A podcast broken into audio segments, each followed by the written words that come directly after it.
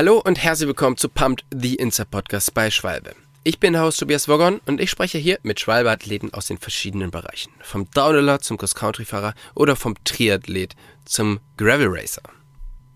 Und heute spreche ich mit einem, naja, man muss mittlerweile sagen, ehemaligen Triathlon-Profi, und zwar Sebastian Kiene.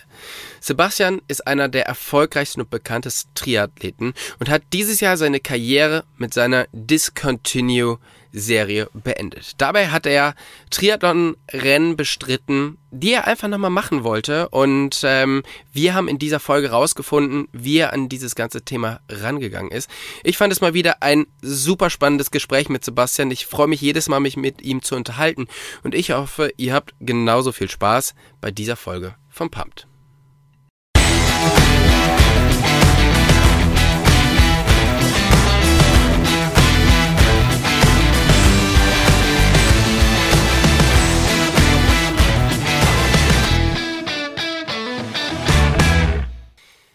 Hey Sebi, vielen, vielen Dank, dass du dir auch heute wieder die Zeit nimmst, mit uns den Podcast aufzunehmen. Wo erreiche ich dich denn gerade?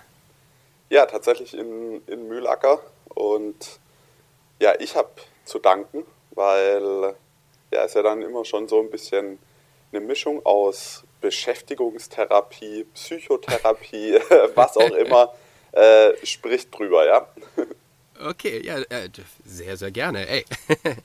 ähm, ja, das ist jetzt total spannend, weil ich spreche natürlich jetzt mit vielen Athleten, die kommen jetzt gerade so in die Offseason oder sind in der Offseason. Und bei dir kann man jetzt sagen, zumindest was den Sport angeht, den du bis jetzt gemacht hast, ist es deine finale Offseason.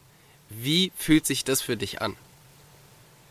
Ja, ist eine total, also ist total interessant erstmal. Ähm, Im Moment, genau wie du sagst, äh, ist es ja noch in dem Range, sage ich mal, wo auch immer die normale Offseason gelaufen ist und da hast du jetzt ja noch nicht irgendwie das Gefühl, äh, dass sich jetzt da groß was geändert hätte in dem Sinn. Also das könnte ja jetzt auch in zwei Wochen wieder losgehen mit dem Training, mhm. tut es aber nicht. Und immer zwischendurch wird dir das natürlich dann schon bewusst, ja. Also vor allen Dingen hier, wenn ich jetzt mal mit der mit dem Mehr an Zeit eben irgendwie mal anfange, die eine Million Dinge, die du als Triathlet irgendwo brauchst und rumliegen hast, mal ein bisschen aufzuräumen und zu sortieren, dann wird dir halt auf einmal klar so, hey, okay, du brauchst jetzt hier keine 35 Paar Laufschuhe mehr im, im Anschlag, ähm, sondern die kannst du jetzt erstmal wegräumen. Und äh, das ist, dann, dann ist schon echt ein krasses Gefühl auch, ja. Und ja, ich sag mal, auch mein, die, die ganze Saison war ja schon so ein bisschen eine Hinleitung zu dem Ende und deswegen war es jetzt auch nicht so, oh mein Gott, meine Karriere ist jetzt vorbei, sondern das wusste ich quasi ja seit drei Jahren, ähm, mhm. dass, ich, dass ich das so beenden will und es ist eigentlich ein unheimliches Privileg, das ja nach meinen, on my own terms, nach meinen eigenen, ähm, nach meinen eigenen Wünschen irgendwie das Ende so zu gestalten, ja. Ja, ja, man muss wirklich sagen, ähm, ich finde, du hast es unglaublich gut gemacht, weil es gibt ja diese zwei Top-Wege, irgendwie eine Karriere aufzuhören. Das eine ist halt mit einem großen Knall ähm, und das andere ist aber tatsächlich, so wie du es gemacht hast, wo man einfach gemerkt hat, wie viel dir dieser Sport bedeutet und dass du halt einfach auch nach den ganzen Jahren noch Spaß dran hast, den zu machen und äh, die Leute dann noch so mitzunehmen auf deine, äh, auf deine letzte Saison, das, ähm, ich glaube, das hat allen sehr, sehr gut gefallen, ähm, das so zu sehen. Also das ist wirklich, wirklich schön. Das freut mich und äh, für mich war es, also vor allen Dingen, sage ich mal, mental auch gesehen, der, der absolut richtige Weg. Ich muss sogar mhm. sagen, dass es, glaube ich, für mich extrem schwierig gewesen wäre, ähm, diesen ersten Weg zu wählen, den du angesprochen hast. Also irgendwie mit einem großen Bang abzudrehen, nochmal mit einem ganz großen Sieg und dann die Karriere zu beenden. Ich, ähm, also ich habe einen unheimlichen Respekt vor den Athleten, die das äh, so ihr Ende so gestalten.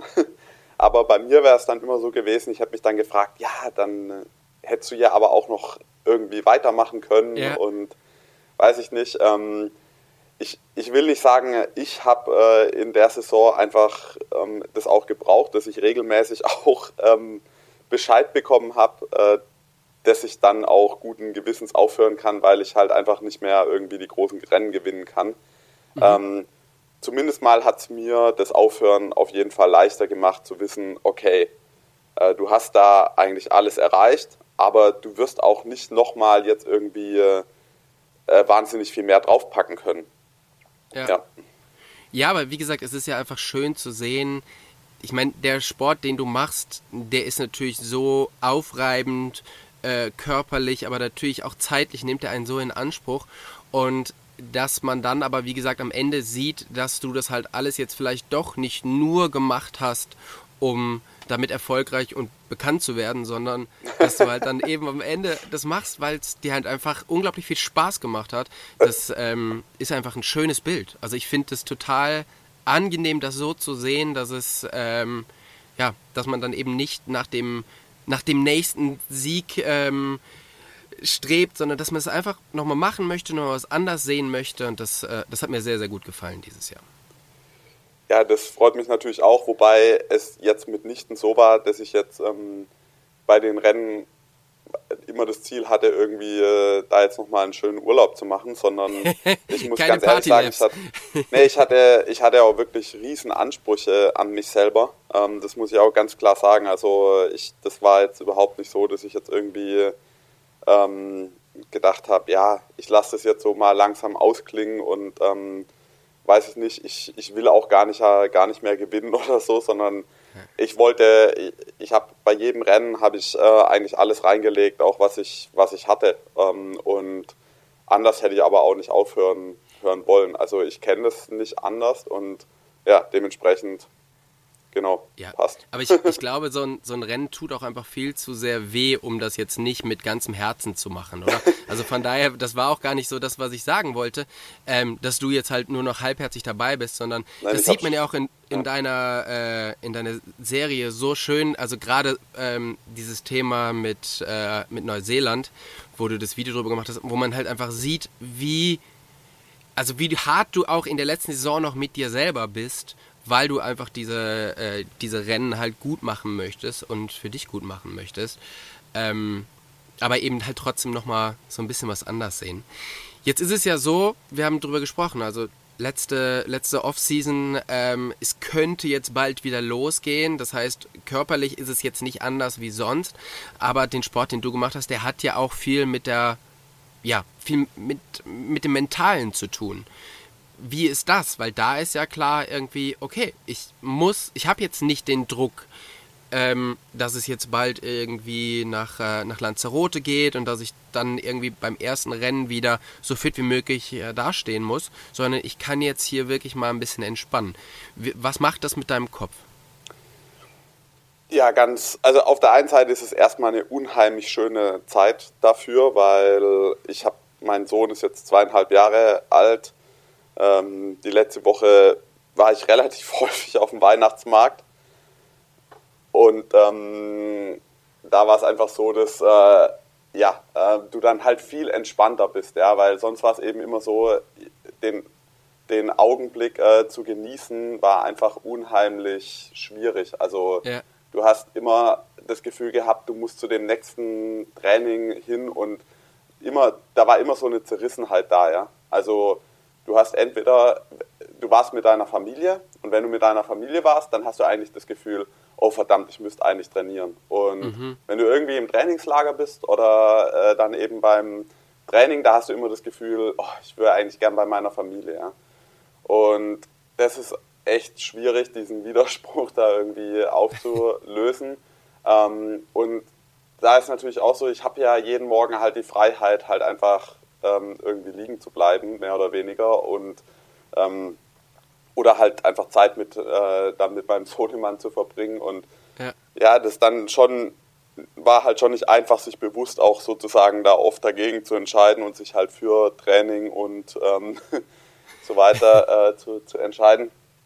Und auch dieser ganze andere Stress, ja, jetzt ist der Kleine halt natürlich irgendwie auch immer so ein kleines bisschen äh, latent erkältet und sonst das Mindset ist halt so krass, du bist da so egoistisch gepolt, dass du nicht als erstes irgendwie denkst, oh ja, der Arme, der hustet da jetzt, sondern als erstes denkst du, ach scheiße, ey, hoffentlich steckt er mich jetzt nicht an, ja. Ja. Ähm, und das ist halt einfach echt krass. Also, und das ist jetzt unheimlich schön und angenehm. Und äh, gleichzeitig äh, freue ich mich auch einfach darauf, ähm, dass ich nochmal so, ja, äh, einfach mit, mit Ende 30 quasi nochmal komplett neu irgendwie anfangen kann und entscheiden, wo die Reise hingehen soll. Und ja, sportlich muss ich sagen, ähm, also du hast es ja schon so ein bisschen angesprochen, über den, die ganzen, den ganzen Weg meiner Karriere hat sich auch die Motivation ja immer wieder geändert. Ja? Und vor allen Dingen zum, äh, zum Ende meiner Karriere hin ist ein ganz großer Teil von der Motivation eben auch gewesen, dass ich einfach diesen Lifestyle unheimlich gemocht habe. Ja? Also mhm. äh, dieses angenehme Gefühl, wenn du halt irgendwie von einer harten Trainingseinheit zurückkommst und einfach dich spürst, ja, du, du hast überall so ein bisschen Muskeltonus einfach, äh, das Essen schmeckt gut und du bist einfach zufrieden, dass du was gemacht hast. Und ähm, das, das hat mich äh, in, den, in dem letzten Jahr auch nochmal wirklich ähm, motiviert. Also ich, ich sag mal, während ganz lang für mich eben nicht irgendwie der Weg das Ziel war, sondern einfach das Ziel das Ziel war, mhm. ähm, habe ich in dem letzten Jahr schon gemerkt, dass, dass mir halt der, der Weg auch zunehmend äh, Freude bereitet hat. Nicht jede, jeder Teil von dem Weg, das muss ich auch ganz klar sagen. Also da war auch viel dabei, was ich zunehmend ähm, tatsächlich nicht mehr ähm, gern gemacht habe. Aber genau, und das ist, merke ich im Moment gerade eigentlich noch viel mehr, ja. Jetzt habe ich halt äh, die letzten zwei, drei Wochen, ähm, habe ich zum Beispiel einfach mal deutlich mehr Krafttraining äh, gemacht, weil ja, du da halt innerhalb von einer halben Stunde einfach denselben Effekt hast, wie ich jetzt irgendwie, wo ich sonst eigentlich irgendwie zwei Stunden dafür laufen müsste. Nämlich, dass du einfach so ein, so ein Wehwohl hast, sag ich mal, ja, also so ein leichter Tonus irgendwo zieht immer was, das gibt dir halt das vertraute, gute, angenehme Gefühl, ähm, dass du ge was gearbeitet hast und äh, ja, ja ähm, mal schauen, ich äh, werde vielleicht mal ein, ein High Rocks ausprobieren oder sowas. ja. ja, spannend, ey. Das, das, ähm, ja, weil das, das interessiert mich natürlich auch. Also du hast jetzt seit, ich weiß nicht, seit, seit wie vielen Jahren hast du einen Trainer, der quasi ja mehr oder weniger schon deinen Tag diktiert, beziehungsweise ihr gemeinsam irgendwann euch hingesetzt habt und gesagt habt, okay, mein Jahr schaut so aus. Ähm, das sind, ist jetzt wahrscheinlich über zehn Jahre, easy über zehn Jahre, oder? Ähm, wie ist das nach so einer langen Zeit, dass man das nicht mehr hat? Oder hast du das trotzdem noch? Also ich habe ja mich schon im letzten Jahr jetzt selber trainiert. Also das mhm. habe ich alles ähm, selber, selber gemacht und äh, dementsprechend auch da, sage ich mal, unbewusst habe ich da, glaube ich, auch vieles richtig gemacht. Eben genau indem ich relativ frühzeitig mich auf so einer Struktur schon da irgendwie äh, ein Stück weit verabschiedet habe, wo ich jetzt einfach morgens quasi weiß, okay, so sieht der Tag aus, das trainiere ich und, und das mache ich und fertig. Ja. Äh, sondern es war eben davor schon so und ich hatte auch immer wieder Phasen in meiner Karriere, wo ich ähm, sehr viel Eigenverantwortung hatte für meinen Trainer, auch bei meinem ehemaligen Trainer, also ähm, Philipp Seib mhm. in Kick-Ass Sports, ähm, der hat mich ja trainiert dann eben äh, bis äh, Ende letzten Jahres, ja. also bis Kona letzten Jahres. Und ähm, davor war ich ja bei Lubor Spielek und äh, da war es auch oft so, dass ich Phasen hatte, wo ich sehr viel Freiheit in der Trainingsgestaltung hatte. Also von daher ist es jetzt keine harte Landung äh, im Sinne von, äh, ich weiß jetzt gar nicht, was ich irgendwie machen soll, ähm, sondern ich genieße da die Freiheit eigentlich, dass ich halt einfach irgendwie entscheiden kann, so, ah ja, das passt jetzt gerade, jetzt äh, mache ich mal das oder das, das ist eigentlich total schön, weil der, der Sport nochmal so einen ganz anderen Drive auch nochmal kriegt. Ja. Also es gab schon Phasen in meiner Karriere, da war der Sport halt wirklich einfach Beruf. Ja. Also hm. ich wusste, äh, ich mache die Trainingseinheit nur aus dem Grund, weil es mein Job ist, weil ich das verdammte Rennen gewinnen will, weil ich damit Kohle machen will und äh, wenn ich das nicht mache, dann ähm, bin ich halt innerhalb von irgendwie zwei Monaten äh, halt weg vom Fenster, ja. Und ähm, das, das hat sich zum Glück äh, relativ im Rahmen gehalten, diese Phasen, aber die gab es auf jeden Fall. Mhm. Und ähm, jetzt ist halt wieder so, jetzt muss ich ja gar nichts, ja, jetzt habe ich auch keinen Druck eben von Rennen oder sonst irgendwas, keine Angst, dass ich irgendwie verliere oder so und dementsprechend kann ich halt einfach alles irgendwie selber entscheiden und ähm, ja, wie gesagt, nochmal aus dem weißen Blatt Papier anfangen und das ist einfach echt cool. Also da ähm, merkst du auch gleich, wie du auf einmal eine ganz andere Motivation auch wieder hast, was zu machen. Also meine Motivation, muss ich sagen, ist jetzt fast äh, irgendwie höher, äh, wie, sie, wie sie jetzt, sag ich mal, vor einem, einem Jahr war oder so, ja. Okay. Ah ja, das ist spannend. Ähm, jetzt ist es ja so, ich meine, da müssen wir jetzt nicht drum herum reden, wenn man den Sport macht, den du machst. Ähm, wenn man das auf dem Level macht, auf dem allerhöchsten Level, das irgendwie geht, dann kann man das nicht ohne Support von außen. Und äh, vor allen Dingen im, im familiären Bereich. Also ähm, ich denke, das ist bei, bei allen so, dass man dann halt wirklich die, ähm, die Ehepartner oder die Freundin oder sonst irgendwas, die müssen da schon auch zum, zum Teil mitspielen und äh, einem so ein bisschen da den Rücken frei halten. Und man hat natürlich als Sportler auch immer eine gute Ausrede mit, ja, aber ich muss ja jetzt trainieren und deshalb kann ich das und das nicht machen. Wie schaut das denn jetzt aus, wo du ja. quasi diese Ausrede nicht mehr hast? Äh, wie viel Spülmaschine musst du denn jetzt ausräumen und wie viel Kind von der Kita holen? Ja, ich meine, auch da ist es so, äh, ich, ich habe mich davor eher immer einfach probiert, so viel wie es dann halt eben geht, ein, einzubringen. Ja, aber es stimmt mhm. natürlich schon. Also ähm, ich, ich will gar nicht sagen, bei dem Training merkst du das so sehr, das ist dann tatsächlich eher so bei Mittagsschlaf oder sowas. Ja. ja. Ähm, also das, das Schöne ist erstmal ähm, natürlich diese Vertrautheit, ähm, die, die wir einfach haben in, in unserer Beziehung, ähm, sorgt einfach dafür, dass halt meine Frau einfach auch weiß, also ich bin nur dann auch ein erträglicher Mensch und ein, ein guter Mensch, ja, wenn ich mich eben auch beweg, bewegen darf. Ja. Also ähm, dementsprechend ist es jetzt mitnichten so, ähm, dass, dass ich jetzt irgendwie äh, 15 Jahre Hausarbeit nach, nachholen muss oder sowas. Ja.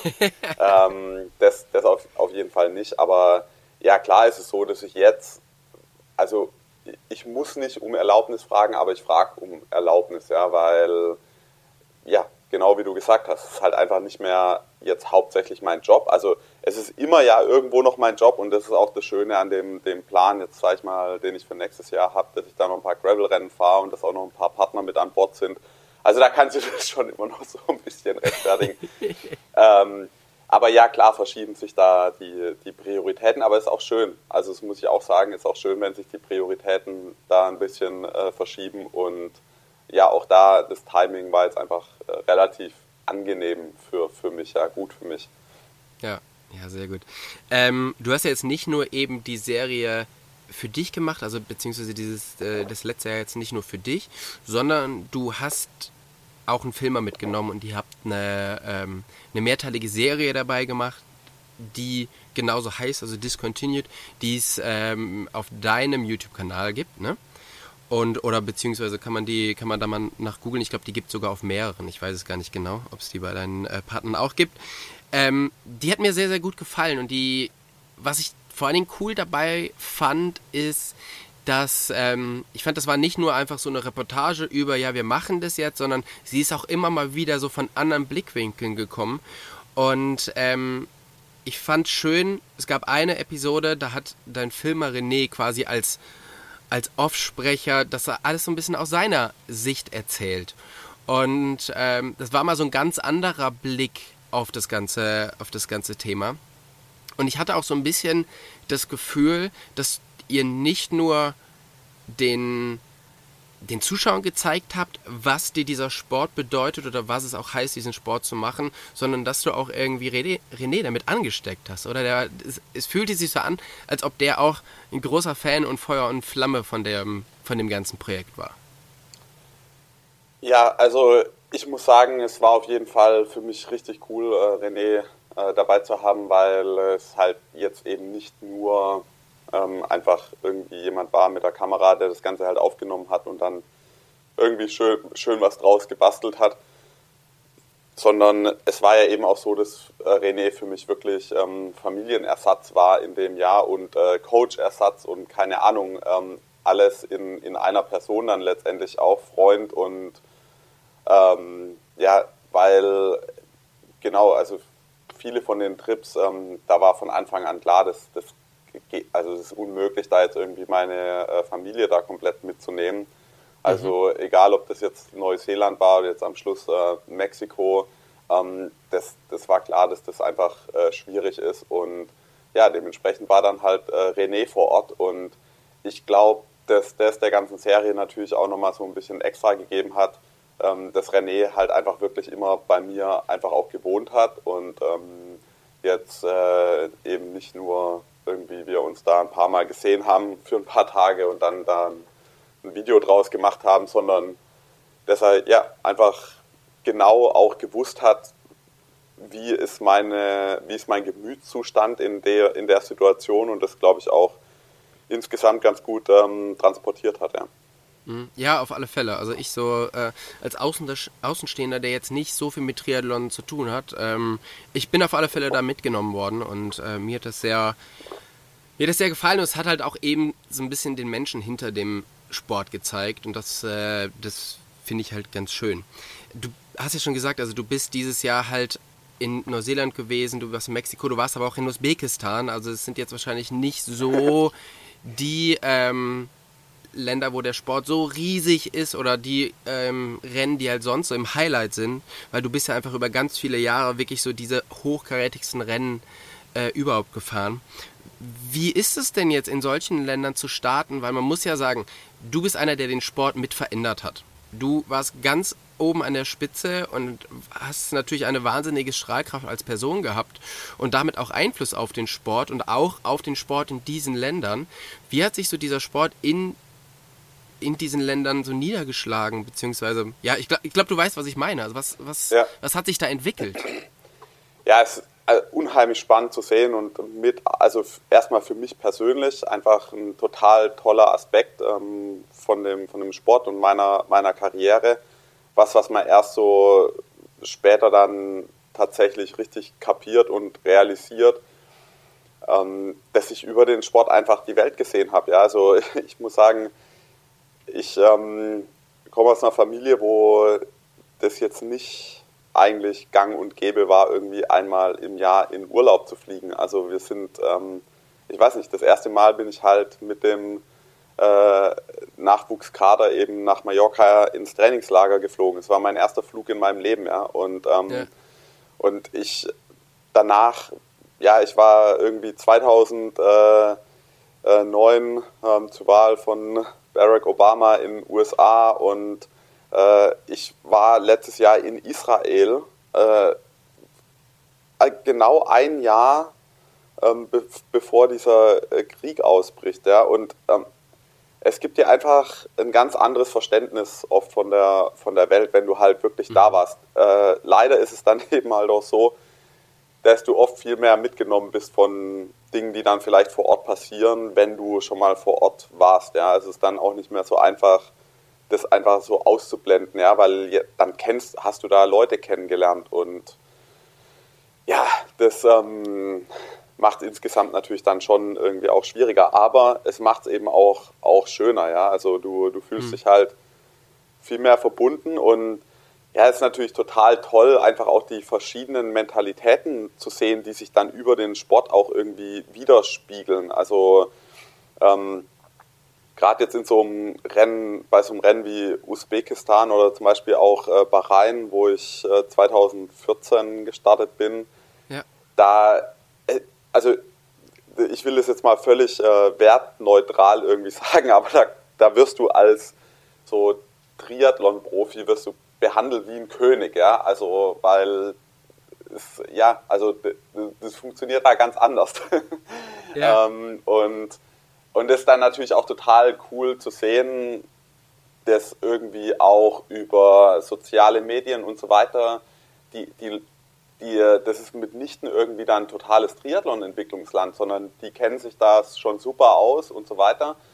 Ähm, aber es ist einfach, ja, es ist toll, da, da ist oft noch eine ganz andere, so ein ganz anderer Pioniergeist da, will ich mal sagen, weil es ähm, dann eben auch nicht so viel äh, Alternativen gibt. Ja, so ein Rennen, was für uns dann da total klein ist, weil das hier niemand kennt. Das ist da halt dann das einzigste äh, große Triathlon-Event in dem ganzen Land.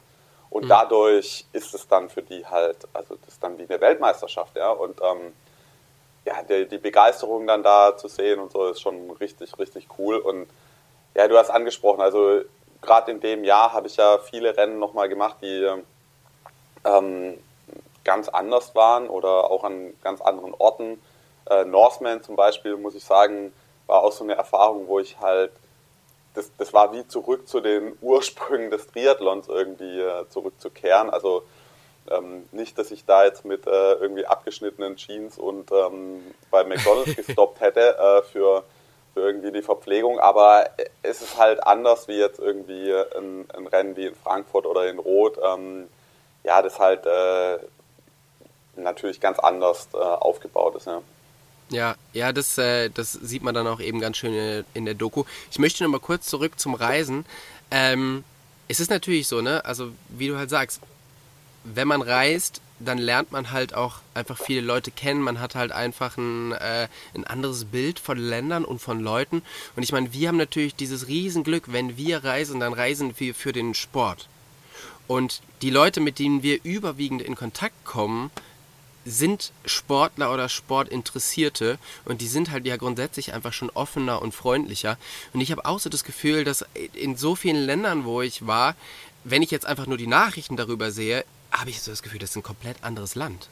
Weil die Leute, die man dort kennengelernt hat, sind so super herzlich und so super nett und einfach, ähm, ja, ich, ich habe immer so das Gefühl, egal welchen Trip ich mache, es gibt keinen Trip, wo ich nicht am Ende bei irgendwem am Küchentisch sitze und mit dem zu Abend esse, weil einfach alle so super nett sind. Und ich finde das einfach ein total tolles Gefühl, durch den Sport, ja, Länder und Menschen kennenzulernen. Das ist ja wahrscheinlich auch deine Erfahrung, oder?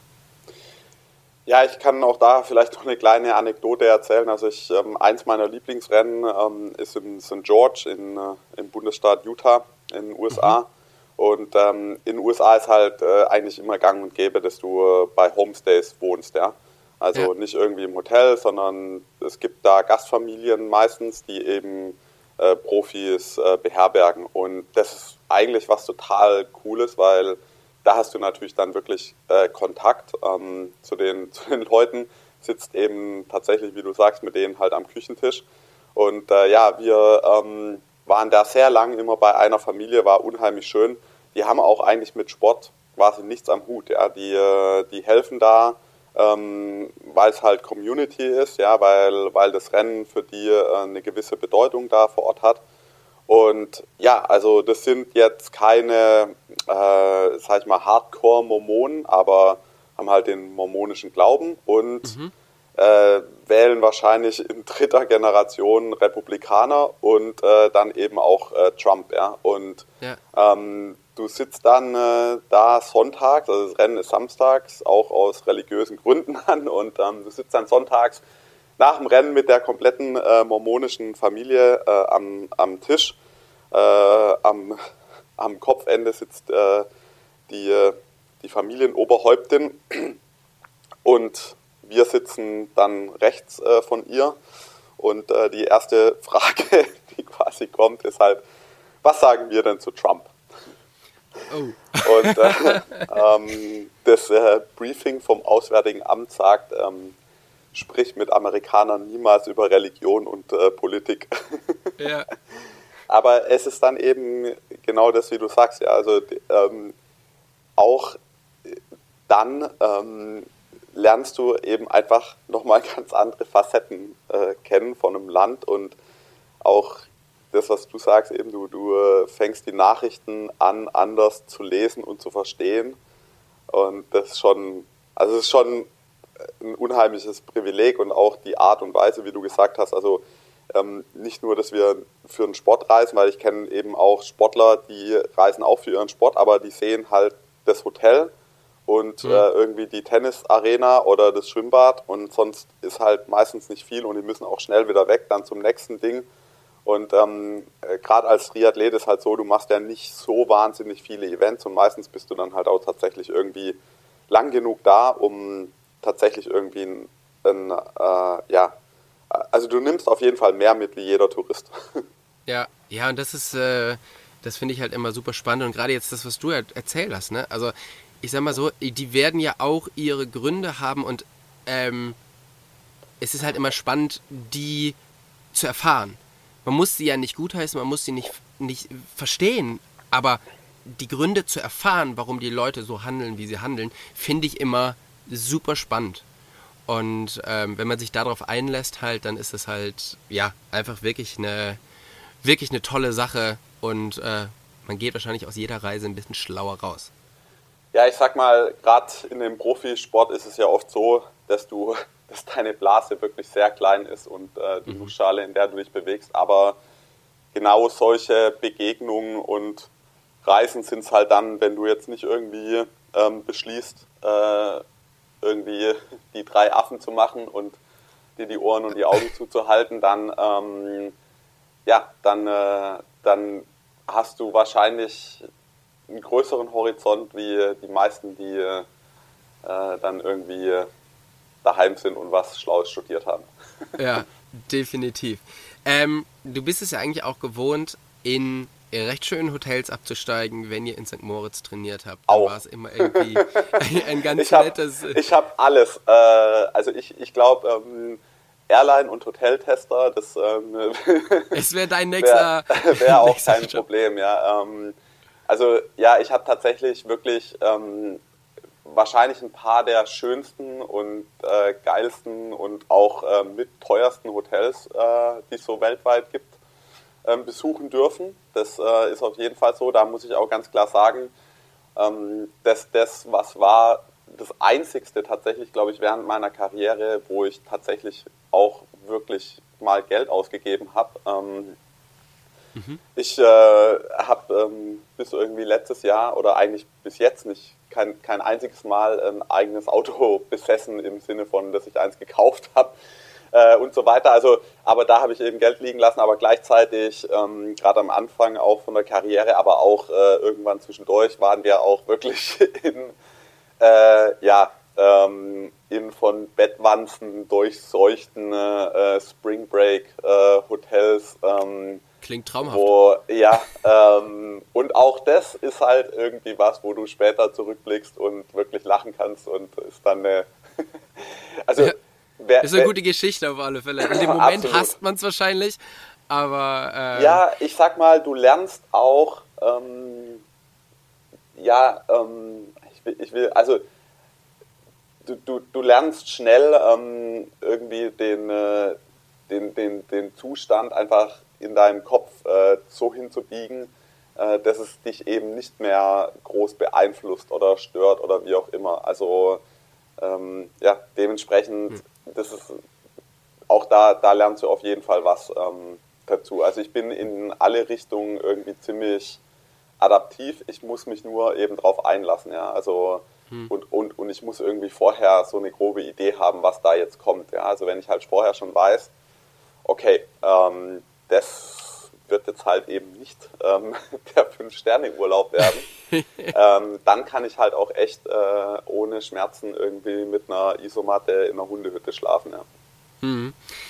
Ähm, jetzt ist es ja so, also inwieweit braucht man vielleicht sowas auch, wenn man Weltmeister war, einer der bekanntesten Menschen in diesem Sport. Dieser Sport wird über stundenlang im Fernsehen übertragen. Also man ist ja jetzt nicht einfach in einer ganz kleinen Randsportart ein kleines Licht, sondern du bist ja einfach wirklich Persönlichkeit des öffentlichen Lebens. Und man muss auch sagen, dir wurde ja auch einfach über ganz lange Zeit so ein bisschen der Arsch hinterhergetragen und du hast ja nicht ein richtiges Leben quasi gelebt, so wie es halt die Leute machen, die jeden Tag irgendwie ähm, auf die Arbeit gehen. Wie sehr braucht man dann vielleicht auch so Momente, wo man mal in einem Scheißhotel ist, ähm, um ja, auf dem Boden zu bleiben und einfach ein ganz normaler Mensch zu bleiben und nicht abzuheben, weil du machst jetzt auf mich auf gar keinen Fall einen Eindruck, der halt jetzt sich für was Besseres hält oder der irgendwie denkt, er ist sonst was, sondern einfach ein netter, normaler Mensch. Und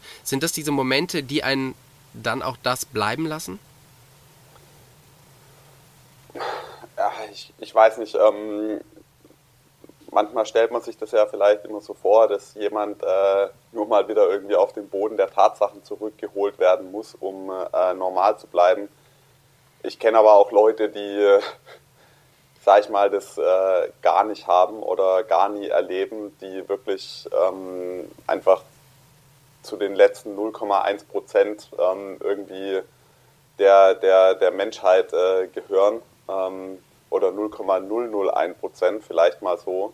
Und die sind auch nett und äh, machen auf mich einen normalen Eindruck. Und ich sehe, dass die äh, vernünftige Werte haben und ähm, äh, keine Arschlöcher sind. Also ich will nicht per se sagen, dass irgendwie mhm. Äh, jetzt irgendwie Geld, Erfolg dich zwangsläufig zu einem Arschloch machen muss. Also das ähm, ist definitiv nicht so. Aber die äh, Chancen sind halt groß.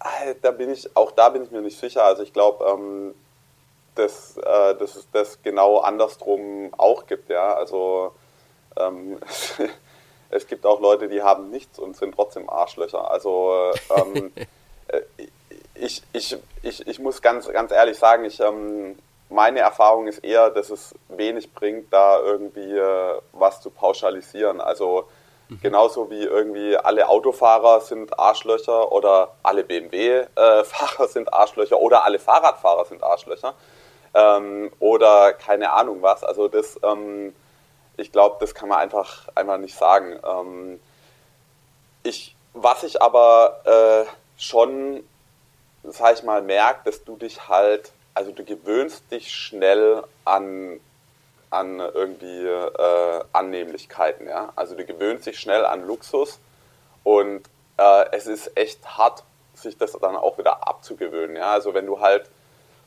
irgendwie gewöhnt bist, Business Class zu fliegen und dann ähm, hast du es nicht, dann, dann tut es schon erstmal echt weh. Ja? Also das ist so. Ja. Ähm, also dementsprechend, äh, ja, da gebe ich dir halt auf jeden Fall recht. Also sich äh, irgendwie so ein Schickimicki-Lifestyle äh, anzugewöhnen, das geht auf jeden Fall äh, leicht und schnell. Ähm, in die andere Richtung ähm, ist es dann vielleicht für den einen oder anderen auch ein bisschen härter. Und ähm, deswegen hat man ja halt auch immer wieder die Geschichten, wo auch Menschen, wo man denkt so, was, das kann doch nicht sein.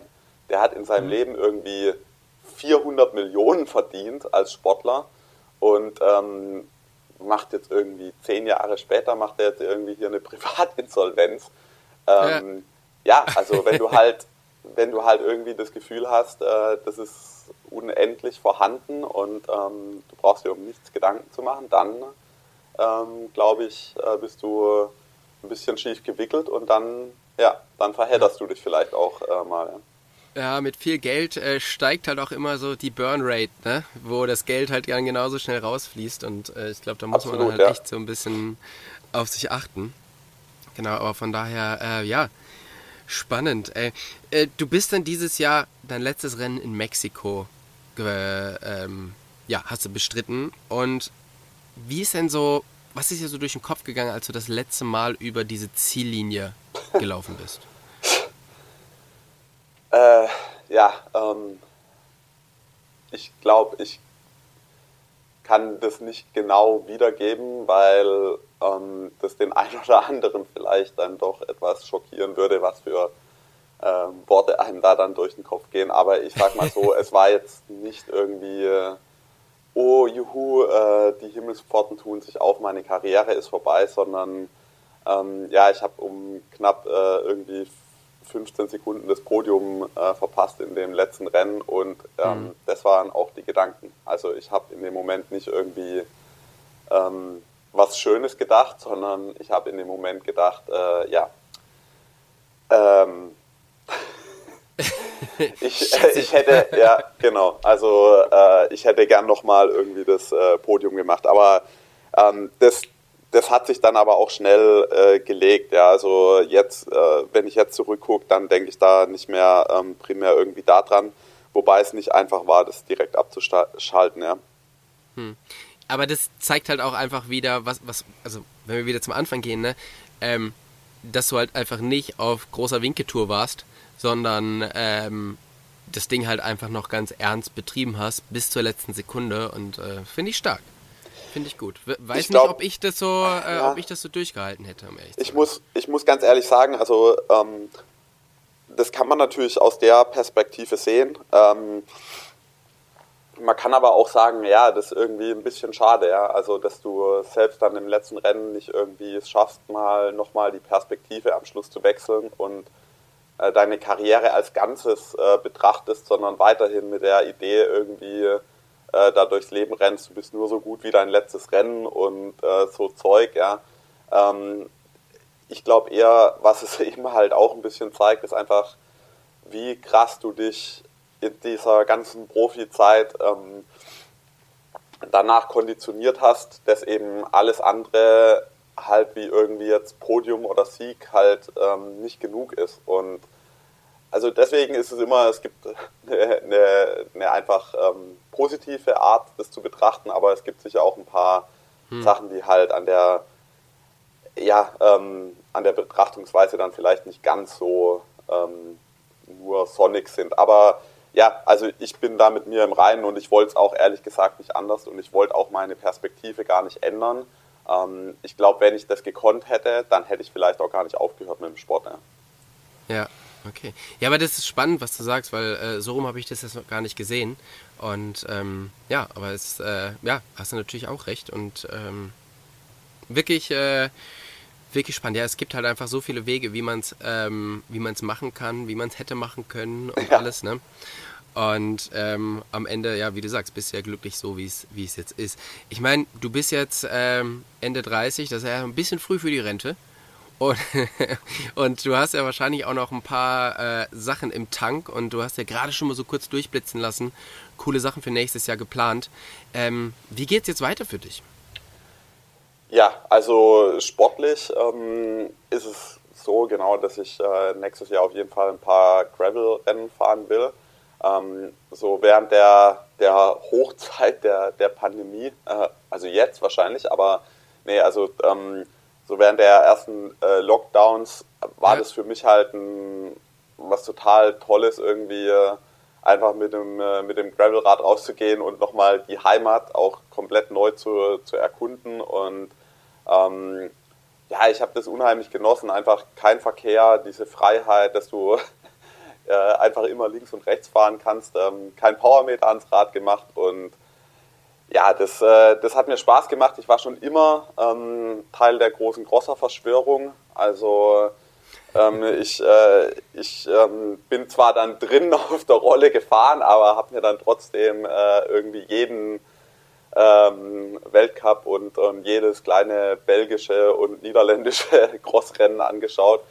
ähm, und ja, dementsprechend ist da immer schon so eine gewisse Affinität da gewesen und es war halt einfach schwierig, das während der Triathlon-Karriere irgendwie stärker zu, zu verfolgen. Und ja, jetzt ist die, die Chance eben nochmal was zu machen. Ich muss ganz ehrlich sagen, auch, äh, ehrlich auch sein, dass wo ich meinen Masterplan da geschmiedet habe vor drei, vier Jahren, ja, da habe ich mir mal ein paar Werte angeschaut, irgendwie von Anbauen von den Jungs, die da gestartet sind. Und da habe ich halt gedacht, ja, das ist genau dein Ding. Also zum genau. Rennen kannst du auf jeden Easy. Fall noch gewinnen, ja, ja weil ähm, das halt irgendwie äh, ja, knapp zehn Stunden, das ist ungefähr ein bisschen länger wie so eine, so, ein, so eine Langdistanz im Triathlon, aber da hast du halt auch keinen Marathon und am Schluss ist einfach halt den ganzen Tag 300 Watt fahren und ähm, das ist halt das, was ich kann und ähm, mhm. da ist halt auch durch den Rollwiderstand und so weiter hast du halt auch nicht, äh, geht viel von der krassen Taktik, die es halt im, im Straßenradsport gibt, auch so ein bisschen verloren. Du hast keine Teams.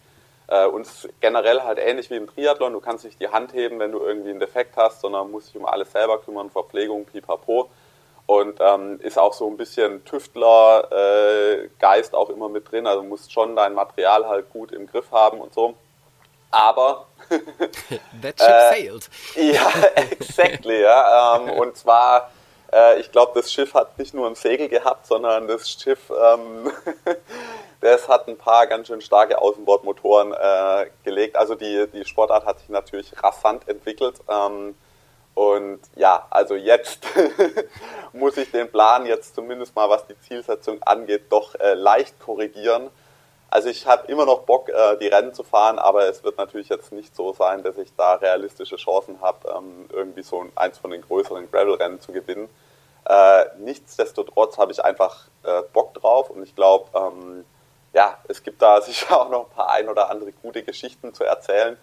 Und ähm, auch der Gravel-Sport, ähm, muss man ja sagen, hat sich inzwischen schon schnell total äh, diversifiziert. Ja? Also du kannst mhm. Rennen machen irgendwie wie jetzt, weiß nicht, Badlands oder, oder Audax oder sowas, wo, wo einfach ähm, ja schon so einen Adventure-Charakter haben und natürlich auch echt einfach eine, eine ganz andere Quali also Qualitäten äh, von dir erfordern. Oder du machst halt UCI Gravel WM und ähm, das ist halt letztendlich wie irgendwie ein Frühjahrsklassiker, kann man sagen. Genau, ähm, andere Reifen, aber sonst, äh, sonst Genau, ist also ist so eine Mischung, ist so ein bisschen eine Mischung aus die erste halbe Stunde irgendwie wie äh, Super Prestige ähm, äh, ja. Cyclecross und dann äh, kommt, äh, fährst du halt wie bei der Rad-WM. Ähm, und das ist halt, also natürlich was ganz anderes und das ist definitiv nicht das, was ich jetzt irgendwie brauche. Äh, da habe ich auch absolut null Chancen, weil ich bin einfach nicht ähm, domestiziert in einem Kriteriumsumfeld. Äh, ja. ähm, äh, genau, also ich äh, habe dann tatsächlich eher Bock, ähm, da eben ein bisschen einen anderen Weg ähm, zu gehen, aber trotzdem habe ich eben Lust, so ein paar von den Sachen, die ich mir halt jetzt über Jahre lang immer angeschaut habe, die will ich einfach gern mal äh, fahren. Also auch Leadville, äh, es, es gibt da inzwischen ja so viel geile, mhm. kleinere Sachen auch, wo ich wirklich Lust drauf habe, ja. Ja, ich glaube auch da wieder, ne, USA mit dem Belgium Ruffle Race und so, da gibt es genau. halt wirklich coole Sachen. Ähm, dann ist es ja so, also es gibt Unbound, das ist halt ein Eintages-Event oder diese Belgium Waffle Races sind auch Eintages-Events.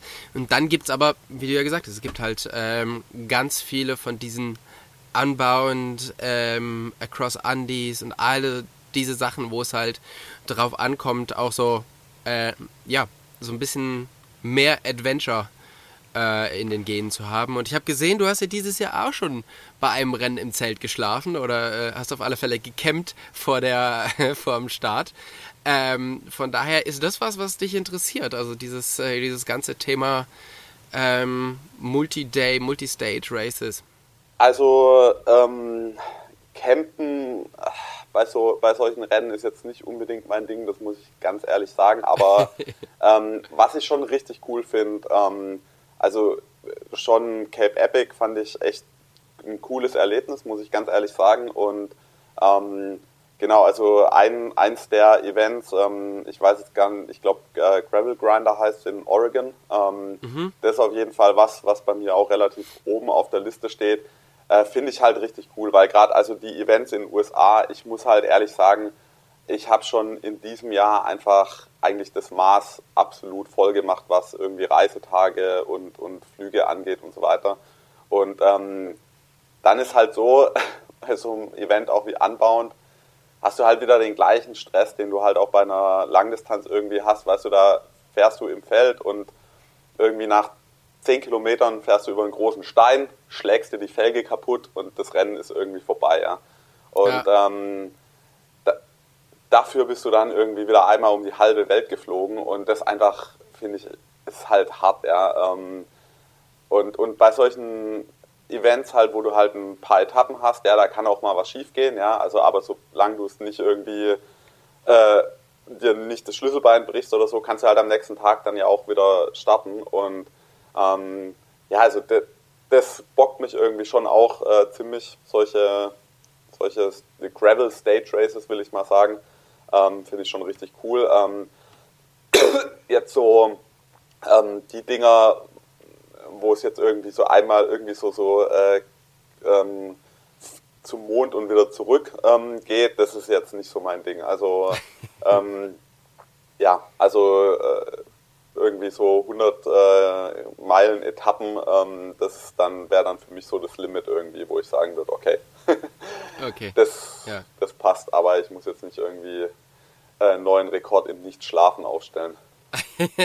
ja, das verstehe ich, das wäre auch nicht meins. Äh, in einer der letzten Folgen, die wir gemeinsam gemacht haben, da hast du mal erzählt, du würdest gerne äh, Enduro-Rennen fahren.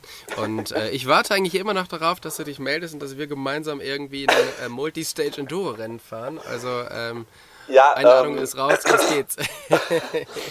ja, ähm, da siehst du wieder, äh, wie, ähm, wie äh, sag ich mal, wie viel Selbstvertrauen ich, äh, ich habe in manche äh, meiner nicht vorhandenen Fähigkeiten. Nee, also ich habe ich hab tatsächlich auch, auch Bock, äh, wirklich im Mountainbike ähm, ein bisschen was zu machen, wobei ich da äh, ganz klar sagen muss, da äh, muss ich auch erstmal vorher ein bisschen üben, bevor wir da zusammen äh, können. ähm, ich glaube, es gibt so, da können wir mal schauen, ob es das noch gibt. Ähm, äh, ist es irgendwie in äh, British Columbia? Ich bin mir gar nicht ganz sicher. Ähm, da habe ich eins gesehen, das ist so eine ganz geile Mischung, würde ich mal Speedy sagen. Bike Race. Ja, das, genau. Das genau, bin ich auch schon gefahren. Ja, das ah, ja, das ist cool. Ist, kannst du ja, das empfehlen, ja? Ist mega gut. Okay, also sowas zum Beispiel, da hätte ich äh, tatsächlich äh, Lust, wenn du jetzt nicht sagst, ähm, wir müssen den Gesamtsieg attackieren, dann ähm, äh, weiß nicht. Ja, äh, okay. können, wir, können wir uns irgendeinen Vorwand ähm, überlegen. Ähm, Sebastian Kienle, Enduro-Reifentester bei Schwalbe. Ähm, so nämlich. ist ja auf jeden Fall gut. Nee, also äh, viele meiner Trainingsspots ja auch äh, sind eigentlich auch relativ gute Bike-Spots, also gerade Livigno äh, und so. Und ähm, da freue ich mich einfach, äh, dass ich dann vielleicht auch nochmal zurückkomme und ja, äh, mal ein Rad mit mehr wie 100 mm Federweg mitnehmen und ja, ja dann, dann mal schauen. Also wenn ich einigermaßen in, in Shape bin, fahrtechnisch gesehen, dann würde ich die Einladung gerne nochmal annehmen, beziehungsweise dann würde ich eine aussprechen. Ja, das klingt doch gut. Hey, ich bin richtig gespannt, wie es äh, nächstes Jahr bei dir ausschaut. Ähm, wünsche dir dafür natürlich ganz viel Erfolg. Jetzt erstmal äh, genieß den Rest deiner Offseason noch, bevor es dann wieder, äh, ja, also du, man hört ja schon raus, du hast tausend Pläne und äh, da wird es auf alle Fälle cool weitergehen. Und ähm, ich freue mich, wenn wir uns hier wieder hören und du einfach dann von den nächsten Abenteuern erzählst, die du erlebt hast. Vielen, vielen Dank für deine Zeit. Ganz vielen Dank fürs Zuhören. Tschüss, ciao, ciao.